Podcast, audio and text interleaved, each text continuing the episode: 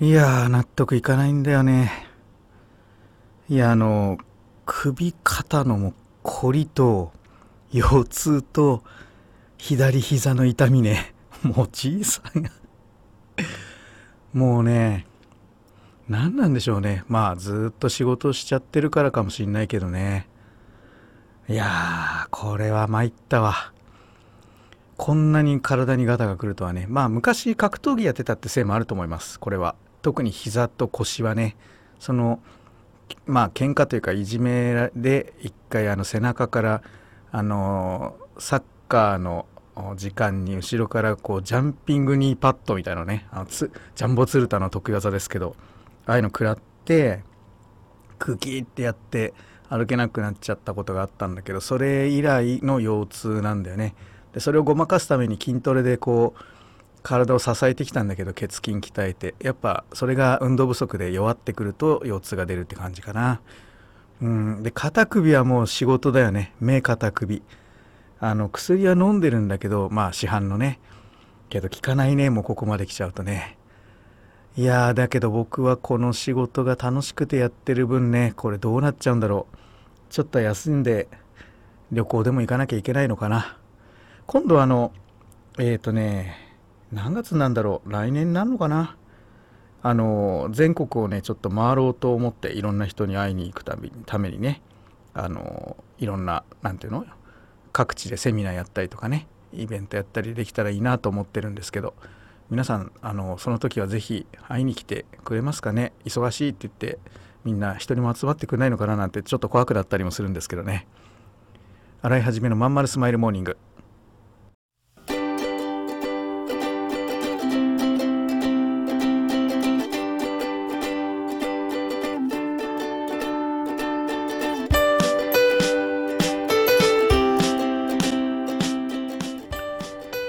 ます。洗いはじめです。洗いはじめのまんまるスマイルモーニング。2023年6月27日火曜日。皆さんいかがお過ごしでしょうか？この番組は毎週火曜日朝8時私洗いはじめがラジオを聴きいただいているあなたに1週間頑張るための笑顔やモチベーションをお届けするそんな番組でございます。はいそういうわけでねこの体の劣化だったりとか太ったとかそんな話ばっかりのスタートですけどね。まあまあまあまあみんなもそうなんじゃないの？やっぱある程度年いけば。ね、まあ、僕は特にひどいのかもしれないけどやっぱこうデスクワークがね、圧倒的に長いんでね普通の人よりね。うん。まあ1日8時間でお家に帰れてた時代が懐かしいですね、えー、今や18時間とか普通にやってますからね。でも仕組み化できてないのかいって言うかもしれないけど仕組み化しててこれだからね。うん。やっぱ好きなことついついやっちゃう。で休み休めって人に言うけど休ん自分が一番休んでないっていう。あの何て言うのかなこう求められてるのがやっぱねありがたいなって思っちゃうんだよね。うん。会社員時代さなんかまたなんかバカがなんか言ってるよみたいな扱いをずっと受けてきたからこう人に求められるのがやっぱ嬉しいのよね、うん、ただねあの思ったのはね毎なんかねちょっとクレームとかもほらたまにあるっていう話ここで紹介するじゃないですか。でね毎回同じこと言ってんじゃねえよみたいなのがこの間来てさ。いやそれはね自分が行動してる人にとって毎回同じ話っていうのはね常に新しい新鮮な発見があるんですよ。自分がずれていくからね。うんあやっぱりここがずれてたとかねここが丸かったのかって分かるんですよ。そのステージに立つから自分が。けど何もしてないと毎回ただ同じこと言われてるってなっちゃうんでね、うん、だからねあのまずやんなさい。洗い始めのまんまるスマイルモーニング。この番組は東京豊島区池袋 87.8MHz 池袋 FM のスタジオからお送りしております。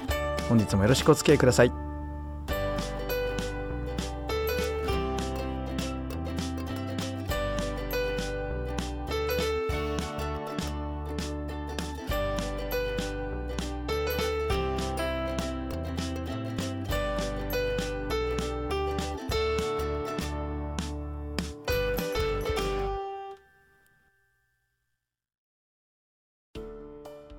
お母さん友達の家行ってくる。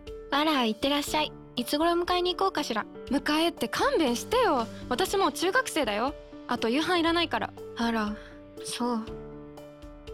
娘を見てなんだか寂しい気持ちになった。私が必要とされなくなる日も遠くないのかもしれないと。役目を終えた私は何をするべきなんだろう。そんな時かつて眠らせていた気持ちが蘇ってきたそうだ。私やりたいことがあったんだ。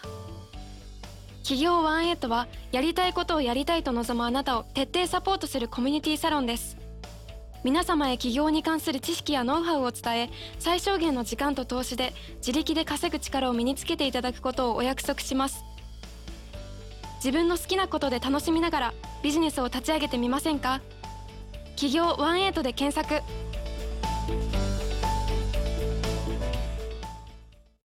はいそういうわけでね。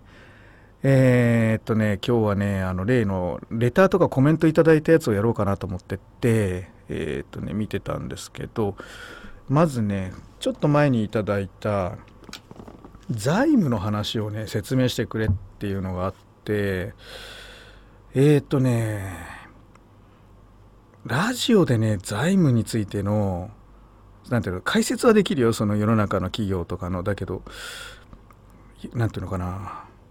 財務の解説をするっていうのはね解説じゃない何ていうの？基礎を教えるっていうのはラジオで結構難しいね。特にあの財務じゃなくて多分これ簿記の話してるんじゃないかと思うのね。質問の内容からすると。えっと起業した人でも財務の知識ない人はたくさんいると思います。簿記の基礎コーナーなんかいかがでしょうかっていうのを頂いててね。でねこの簿記はねやっぱこう仕分けは視覚的に見ないと分かんないと思うね。うん。貸し借りはね。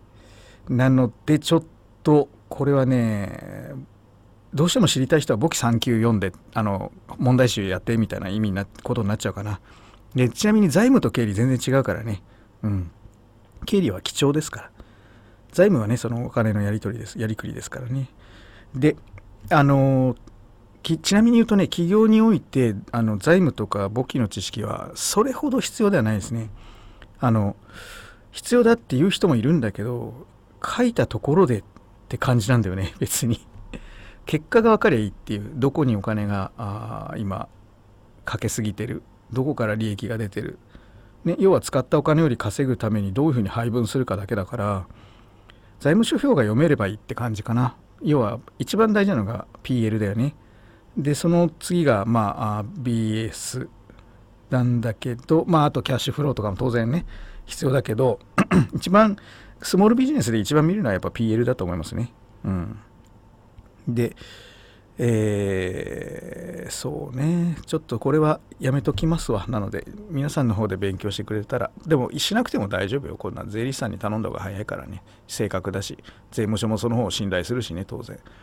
うん、あえて信頼性のないことにチャレンジする必要はないかなと思います。はい。で、次が、えー、っとねあ、りがとうございます。本当いろいろいただいてね、感謝してます。えー、っと、日本の世界競争力ランキングが調査国の中で最下位35位になりました。えー、こうなってしまった原因についてご意見をお伺いしてみたいですというね、お話をいただいたんですけど、ありがとうございます。えーと、これは、えーと、いろんな意見あるからね、これも賛否両論あると思いますけども、日本はこの過去35年ですね、えー、ついにトヨタも、ね、あのトップ企業の50から消えたみたいな話があったり、で今、まあ、トップ企業見たら、まあ、ほとんど中国とアメリカじゃないですか。ね、それで大体新しい産業なんです IT なんですよ要はね。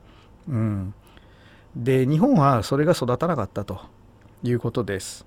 新しい産業が育たなかった。いまだにでかい企業というと、何？トヨタ、車でしょ？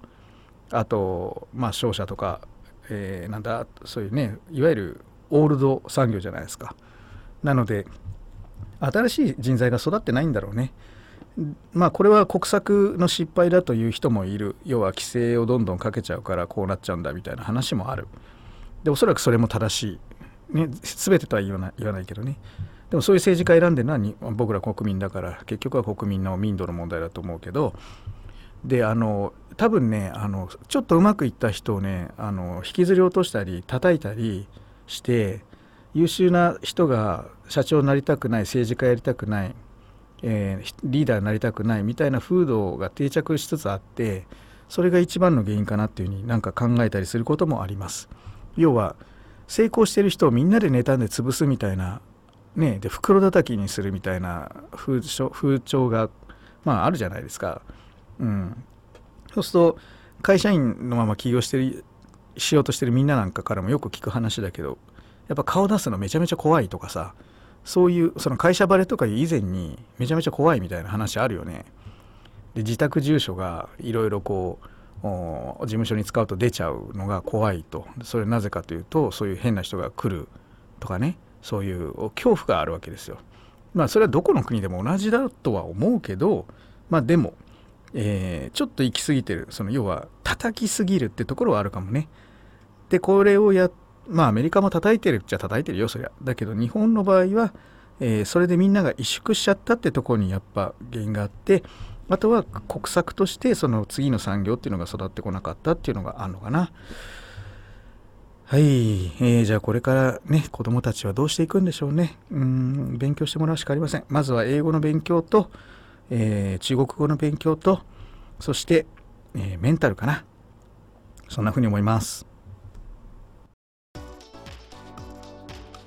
うーん君の企画だけどさなんつうかさ熱意がないのよこうしときゃ満足してもらえるだろってのが透けてるんだわある意味一番ダメだよね申し訳ございません終電車の窓に映る親父になった自分を見た。このままでも大丈夫なはず。だけどこの先俺はただ年を重ねていく。そんな気がした。俺はその人生を振り返り何に涙を流すんだろうか。変えるなら今なのかもしれない。企業18は起業したいと考えている会社員を徹底サポートするコミュニティサロンです。皆様へ起業に関する知識やノウハウを伝え最小限の時間と投資で会社に勤めながら自力で稼ぐ力を身につけていただくことをお約束します自分の好きなことで楽しみながらビジネスを立ち上げてみませんか？企業18で検索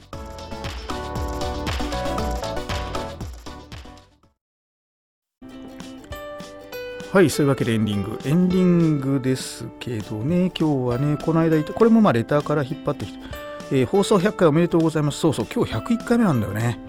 そう、今日がね、一番おめでたいですよ。100回。101回がおめでたいんですよ。ね、21世紀がおめでたかったわけだから。ミレニアムもそうだったけど、21世紀の方がおめでたいからね。というわけで、101回、えー企業アイトの素晴らしさもっとたくさんの人に知ってもらえますように、わあありがとうございます。これからもね、ちょっと頑張って配信したいなと思いますんで、ぜひ聴いてください。はい、それからコメントもね、結構いっぱいいただいてて、えーコメントというのはどっかでまとめて読むことができないんですけど、一個一個見ていくしかないんですがね、本当にありがたいコメントいっぱいいただいててですね、えー嬉しい限りでございます。うん。結局、あの、みんな、なんていうのかな、続けていけばね、こういうふうに聞いてくれる人も増えてきて、ね、あの、形になってくるっていうのは、なんかこう、こんなくだらない放送なんだけど、ね、まずあの池袋 FM の皆様にもご協力いただいて少しずつこうなんていうのかな価値みたいなのもまあたくさん会ほとんどまあ会員さんが聞いてくれてるのが多いかなと思うんだけどそれでもねこれだけの数アーカイブが回ってるっていうのはね非常にいいかなと思いますよね。えー世の中本当池袋 FM の皆様に感謝です。はい、何言ってるか分からなくなっちゃってましたがまずは感謝申し上げます。えっ、とね、コメントも長いから全部読んでるとちょっと時間がないんですね。太るの鉄板ですとかね。脇役で一生いるのかもしれないと思ってた時期もありましたとか。あ、これこの間のね。うん、どうもありがとう。えー体大事にしてください、えーありがとうございます。皆さんこういうの、あれね、自分も大事にしてよ、本当に。ね。とてもありがたいコメントありがとうございます。はい。じゃあこんなところかな。またあのちょっとこういう形でトークテーマいただけると非常にあのありがたいので何かあったら送ってください。